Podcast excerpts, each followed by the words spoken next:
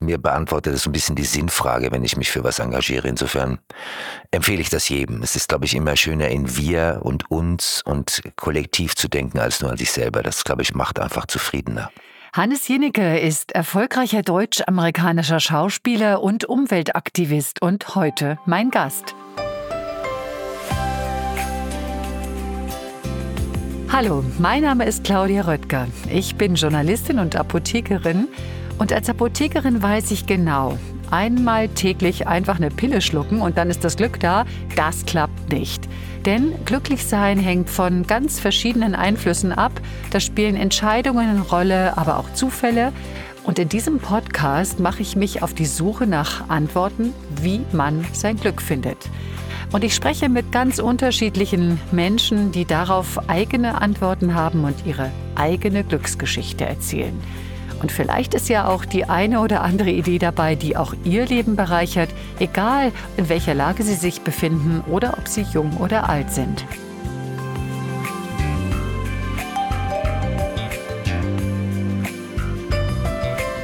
Einmal täglich Glück. Ein Podcast von gesundheithören.de und der Apothekenumschau. Heute freue ich mich auf Hannes Jennecke. Er ist seit vielen Jahren ein erfolgreicher Schauspieler, ein Dokumentarfilmer und ein Umweltaktivist. In den USA und in Deutschland aufgewachsen, lebt er mittlerweile in einem Dorf am Ammersee. Und sein Einsatz für die Erde macht ihn glücklich, sagt er. Hallo Hannes, schön, dass du da bist. Wir haben verabredet, dass wir du sagen. Ich freue mich, dass du da bist. Danke für die Einladung, freue mich dabei zu sein. Tag, Claudia. Schön, dass du Zeit hast für unser Gespräch, Hannes. Nach meinem Eindruck bist du ja von Montag bis Sonntag für die Umwelt unterwegs, oder? Ne, der Eindruck täuscht ein bisschen nicht. Das ist meine Freizeitgestaltung. Ich habe ja nach wie vor einen Beruf, Schauspieler. Ich mache nebenher auch noch Dokus mit meinen Partnern hier in München, einen Tango-Film. Aber das ist sicherlich ein wesentlicher Teil meiner, ähm, wie gesagt, Freizeitgestaltung. Das stimmt wohl. Du hast mal gesagt, dass du abends ganz glücklich ins Bett gehst, weil du dich so viel engagierst. Ist das so? Ja, ich glaube, also jeder Mensch, der sich engagiert, geht, glaube ich, relativ zufrieden im Gefühl ins Bett. Ähm, ich würde mich einfach, glaube ich, auch echt langweilen, wenn mich, wenn sich alles in meinem Leben nur um mich selber drehen würde. Das wird ja Schauspieler nachgesagt, dass die sehr egozentriert sind. Also mir gibt das, mir beantwortet das so ein bisschen die Sinnfrage, wenn ich mich für was engagiere. Insofern empfehle ich das jedem. Es ist, glaube ich, immer schöner in wir und uns und kollektiv zu denken als nur an sich selber. Das, glaube ich, macht einfach zufriedener. Also ist dieser Sinn, das ist das, was glücklich macht, weil du eine sinnvolle Tätigkeit hast? Ich glaube, jeder Mensch, der sich engagiert, ich glaube, es gibt auch Berufe, die per se schon die Sinnfrage beantworten. Meine Schwester ist Krankenschwester, die weiß abends sehr genau, was sie getan hat. Ich glaube, alle Leute, die gerade in der Pflege tätig sind, im medizinischen Bereich, wissen unfassbar genau, was sie gerade leisten, gerade während der Pandemie. Wenn man jetzt einen äh, doch eher selbstverliebten Beruf hat wie äh, ich, ähm, dann muss man sich die Sinnfrage halt anderweitig beantworten, weil so viele Filme drehen wir in Deutschland nicht, die, wo man sagen kann, die müssen gemacht werden. Wir drehen sehr viel Krimis, sehr viel Schmonzetten, sehr viel Comedy, sehr viel Unterhaltung. Das muss auch sein. Ich bin großer Fan von guter Unterhaltung. Aber das beantwortet eben die Sinnfrage nur sehr bedingt. Also wäre ich jetzt Al Pacino und hätte ich all die Filme gedreht, die Robert De Niro, Al Pacino, Sean Penn, Brad Pitt machen, könnte ich vielleicht die Sinnfrage tatsächlich über meine Schauspielerei beantworten, aber diese Filme drehen wir in Deutschland nun mal nicht. Und da habe ich mich einfach anderweitig ähm, jetzt mal so engagiert, die letzten 30, 35 Jahre. Aber da spricht schon noch ein Schauspielerherz in dir, das habe ich jetzt ein bisschen gehört. Also das sind vielleicht nicht die Filme äh, immer, die du gerne machen wolltest, aber es ist etwas, also diese Schauspielerei, die schlägt in dir schon noch. Du bist nicht nur der Umweltaktivist. Schauspieler ist der spannendste Beruf der Welt, wenn man gute Drehbücher, gute Regisseure hat. Also ich liebe diesen Beruf, weil ich mit jedem Film faktisch ein neues Leben äh, ausprobieren kann. Völlig egal, ob ich jetzt einen psychopathischen Bösewicht spiele, den netten Jungen von nebenan, einen, äh, einen Bullen wie im Amsterdam-Krimi, einen überforderten Vater wie in Allein oder Töchtern. Das ist der schönste Beruf der Welt. Das Problem ist, dass es halt echt schwer ist, äh, gute Geschichten zu finden. Du liest also deine Drehbücher ganz genau, aber du hast mal gesagt, dass du früher da durchaus mehr Kompromisse gemacht hast. Ja, also erstens ist man tatsächlich, wenn man jung ist, braucht man ja tatsächlich Geld. Das war bei mir auch so. Ich kam ja vom Theater mit 2000 D-Mark Bruttogage einem Schauspiel Bonn zum Beispiel. Dann ist es natürlich verführerisch, wenn man Filmgagen vor die Nase gewedelt bekommt. Und es ist noch verführerischer, wenn es heißt, wir drehen in Namibia, wir drehen in Kanada, wir drehen in Australien. Ich habe mich bei, also wenn es um große exotische Reisen ging und hohe Gagen, habe ich schon bei der Qualität der Drehbücher gelegentlich alle Augen zugedrückt und gesagt, die Reise nehme ich mit. Ähm, mache jetzt nicht mehr, habe dadurch aber die ganze Welt gesehen, schäme mich da auch nicht dafür. Ich glaube, ich bin nicht der einzige Schauspieler, der gelegentlich auch mal einen schlechten Film gedreht hat. Aber ähm, ich habe zumindest die Welt gesehen und unfassbar viel Spaß gehabt. Aber du hast die Augen beim Drehbuch zugemacht, aber die Augen ganz, ganz groß auf, als du dann in der, in, was hast du gerade gesagt, Namibia, Sahara, die ganze Welt, da hast du dich in die Umwelt verliebt, in diese Schönheiten der Erde? Einerseits in die Schönheiten und andererseits natürlich in das, was der Mensch mit dieser Schönheit veranstaltet. Gerade Afrika ist ein unfassbar gutes Beispiel dafür, was Plastikmüll für Konsequenzen hat. Wir produzieren ja in, in der industrialisierten Welt unfassbare Mengen an Verpackungsmüll, die wir zum Teil hier recyceln, auch recyceln können, exportieren aber diese Produkte hauptsächlich in Länder, die nicht recyceln können. Also wir verkaufen ja den ganzen Plastikmüll von Konsumgüterkonzernen, Getränkekonzernen nach Afrika, ohne dass die irgendeine Infrastruktur haben zu recyceln. Das heißt, wenn man die afrikanische Atlantikküste runterfährt, fährt man tagelang an einem etwa ein Meter hohen Plastikwall vorbei, weil jeder Sturm im Atlantik spült das Plastik ans Ufer und es bleibt da liegen. Wenn man durch die Wüste fährt, hängt an jedem Stück Gestrüpp eine Plastiktüte, diese kruspeligen Billigtüten. Also ich habe halt sehr schnell gesehen, sobald man Europa verlässt, dass wir die eigentlich unberührteste Natur der Welt, jetzt mal Beispiel Afrika, die haben ja wirklich Platz, versauen mit unseren Umweltverbrechen. Und das ist einer der Gründe, glaube ich, warum ich tue, was ich tue. Und warum ich jetzt hier sitze und zum Beispiel religiös predige gegen Plastik und für eine, eine, eine Steuer auf Einwegplastik und auf Mehrwegsysteme. Und wir, Deutschland verballert immer noch pro Jahr 17 Milliarden PET-Flaschen. Ich frage mich, warum? Es wird alles in Plastik eingepackt, was kein Mensch braucht. Warum? Wo bleibt da die Politik? Wo bleibt der Gesetzgeber? Warum räumt die Industrie nicht endlich mal auf? Und da ist natürlich der Endverbraucher gefragt. Das bist du und das bin ich. Und man kann ja sehr viel tun, wie wir wissen. Einer der Gründe, glaube ich, warum wir gerade miteinander reden. Weil es macht ja auch glücklich, was für die Umwelt zu tun. Und es, jeder, der spazieren geht im Wald, freut sich, wenn da kein Plastikmüll herumliegt. Jeder, der durch eine Straße läuft, freut sich, wenn da keine Zigarettenkippen auf dem Boden liegen. Ähm, es ist einfach schöner, in einer sauberen Umwelt zu leben. Du hast gerade ganz viele Missstände angesprochen. Wie gehst du damit um? Also wie schaffst du das, da nicht zu verzweifeln und dann quasi immer wieder morgens aufzustehen und zu sagen, ja, ich pack's an, ja, ich tue was und dann ist es geht sie mir und auch der Erde besser. Ja, ist relativ einfach. Man kann und muss ja erstmal vor der eigenen Haustür kehren. Das heißt, ich muss erstmal mein eigenes Verhalten. Wie viel heize ich, lüfte ich, während ich heize? Wie lang läuft bei mir das Wasser? Wie viele Lampen brennen, die nicht brennen müssen? Brauche ich tatsächlich Aircondition? Wie oft brauche ich neue Klamotten?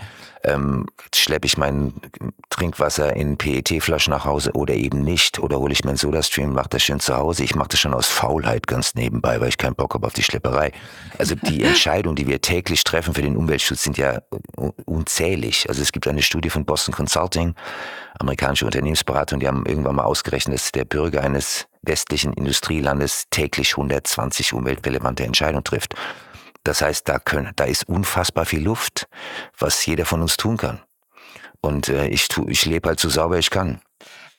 Ich kann das schon ein bisschen nachvollziehen, weil du äh, ja gesagt hast, es macht glücklich, wenn man sich engagiert. Und also dieses, äh, ich trenne den Müll und ich gebe zu, ja, ich mag das auch gerne, weil ich irgendwie das Gefühl habe, ich tue dann was und ich fühle mich dann irgendwie ein bisschen besser, obwohl es natürlich nur ein ganz kleiner, ganz, ganz kleiner Tropfen auf den heißen Stein ist, oder? Ja, der multipliziert sich ja wahnsinnig schnell. Es gibt so lustige Berechnungen, wenn wir alle unsere Standby-Geräte nur in Deutschland von Standby auf ausschalten, geht ein komplettes AKW vom Netz. Das heißt, wenn man das Gefühl hat, ich, ich bin ja eigentlich ohnmächtig, es macht doch keinen Unterschied, wenn ich nur und so, das stimmt eben nicht. Es multipliziert sich in einem unfassbaren Tempo. Insofern ähm, soll man nie denken, ich bin zu klein als kleiner Arm. Also es gibt einen wunderbaren Satz von, vom Dalai Lama, der immer gesagt hat, wenn du dich zu, zu klein für etwas fühlst, versuch mal mit einer Mücke in einem Zimmer zu schlafen.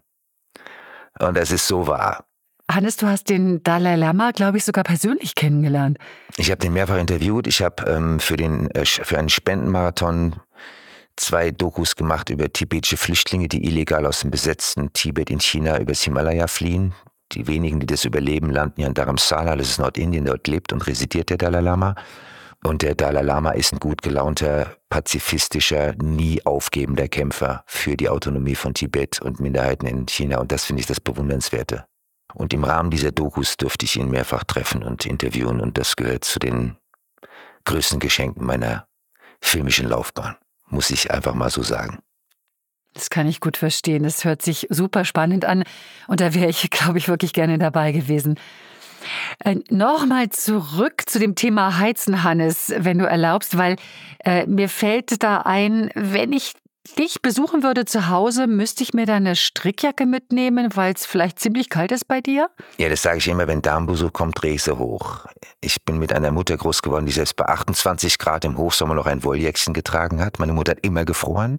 Und wenn die zu Besuch kam, habe ich immer Sprach geheizt. Wenn ich selber zu Hause war, trage ich einen Wollpulli, wie jetzt zum Beispiel, und heiz eigentlich nie mehr als 17 Grad, brauche ich nicht. Aber da sind Menschen auch verschieden und ich weiß, dass es Menschen gibt, die frieren. Also das hängt immer von der Besuchsfrequenz ab. Also du stellst dich auf dein Gegenüber ein, das finde ich wirklich großartig. Aber jetzt mal ehrlich, nach wie vielen Minuten, wenn du beim Smalltalk auf einer Party äh, bist und mit jemandem redest, den du vorher noch nie ge getroffen hast, wie schnell bist du dann beim Thema Umweltschutz? Zwei Minuten, fünf Minuten oder kannst du auch mal einen ganzen Abend nicht darüber reden? Also ich bin jetzt kein großer Partygänger, wie man sich denken kann. Ich lebe auf einem kleinen 2000 Seelendorf und bin jetzt nicht so, also mich betrifft die Schließung von Bars und Clubs nicht so sehr. Ähm, das hängt vom Gegenüber ab oder von der, von der Runde. Ich rede auch total gerne über Musik, über Kunst, über Bücher, über ähm, Filme. Ähm, wenn dies Gegenüber interessiert ist oder ich sag mal mit einem schweren, fetten SUV vorfährt, dann wird irgendwann eine leise Bemerkung fallen. Aber ansonsten, ich bin ja kein Missionar. Ich rede über das, was gerade besprochen wird. Also ich bin jetzt nicht unterwegs, um die jedem mit dem erhobenen Zeigefinger zu bekehren. Keine Predigten auf Partys.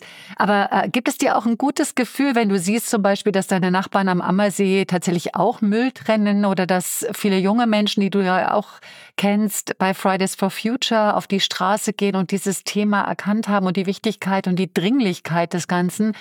Ähm, Hilft dir das? Macht dir das, macht dich das froh, dass da Mitstreiter sind?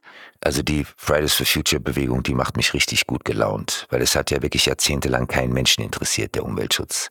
Alle wissen seit dem Club of Rome Report, äh, wurde damals schon laut propagiert, wir müssen aus fossilen Energieträgern raus. Was ist passiert? Genau das Gegenteil. Die Autos werden immer größer, es wurde immer mehr geflogen, immer billiger geflogen. Man muss ja für neun Euro nach Malle fliegen, sich da wegballern und dann zurückfliegen.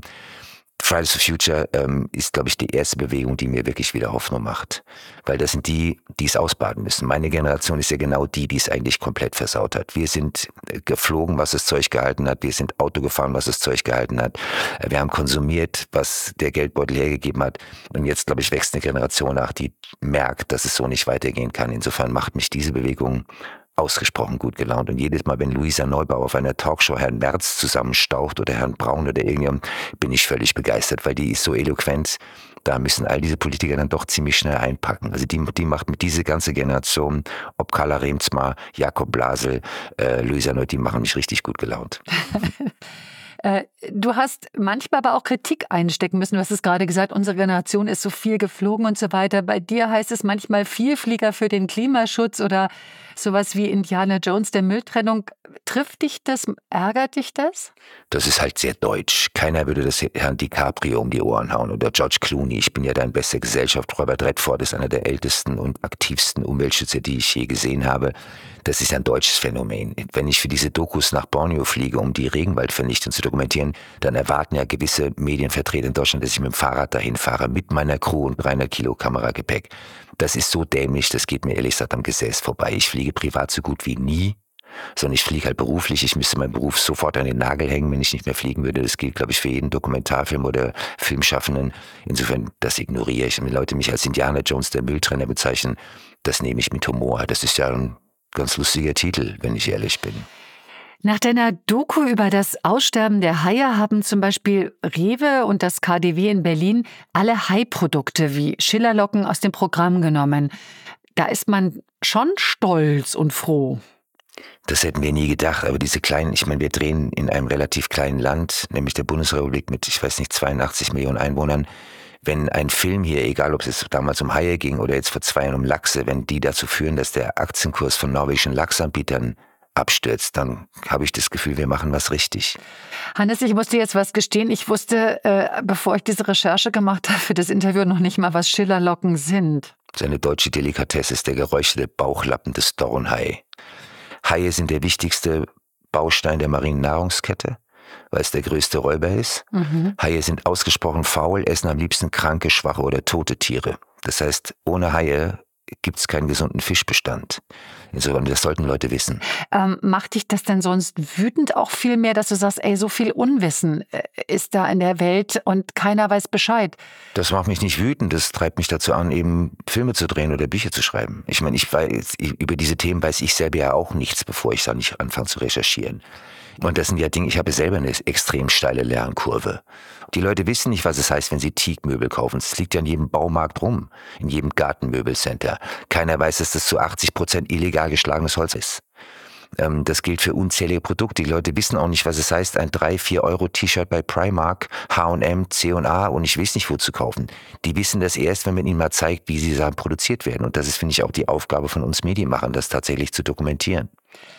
Trotzdem glaube ich, dass viele dir dann sagen, hm, das klingt aber alles, ich muss immer verzichten, ich darf nicht mehr genießen, ich darf nicht, ich darf keinen Fisch essen, ich darf nicht, mich nicht auf diesen Stuhl setzen. Ähm, bleibt der Genuss da auf der Strecke? Was antwortest du da? Woraus besteht der Genuss, wenn ich weiß, ich sitze auf einem illegal geschlagenen Tropenbaum?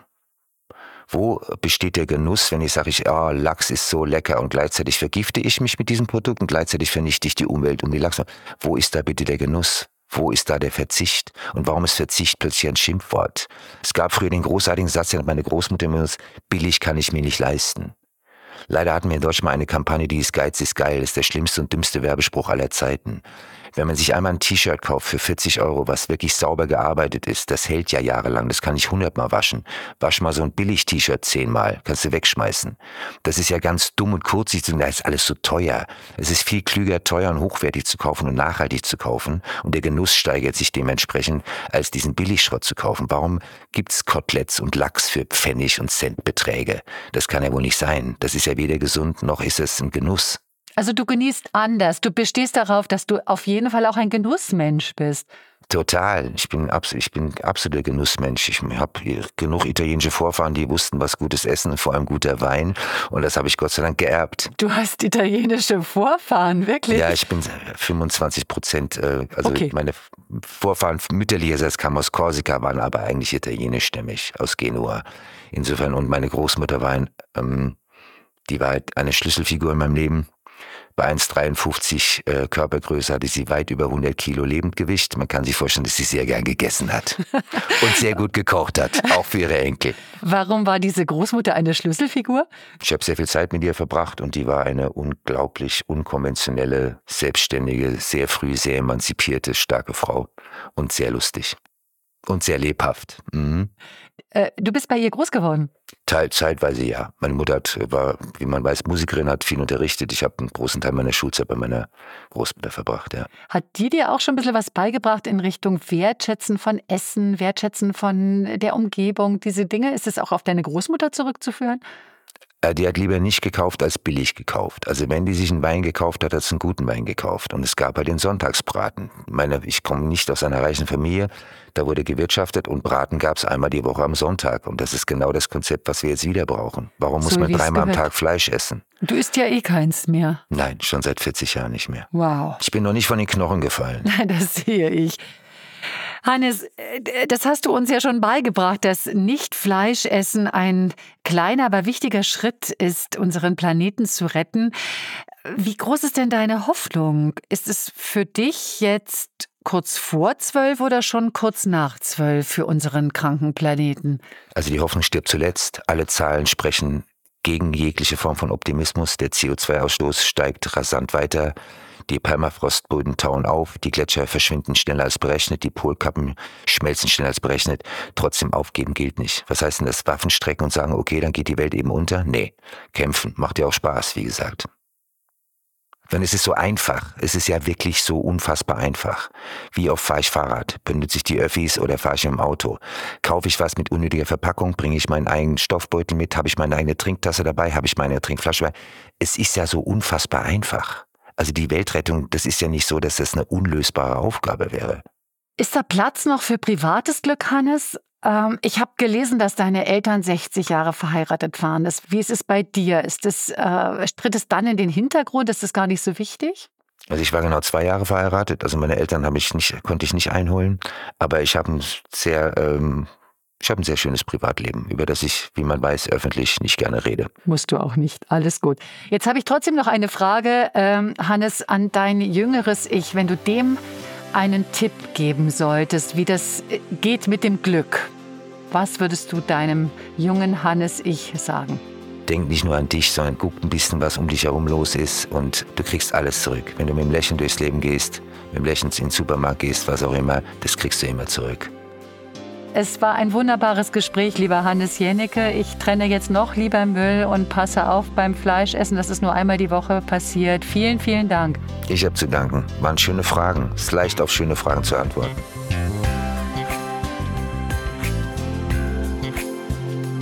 Und wenn Sie auch jemanden kennen, der eine spannende Glücksgeschichte zu erzählen hat oder nach einem besonderen Glücksrezept lebt, dann schreiben Sie uns bitte an redaktion.gesundheithören.de.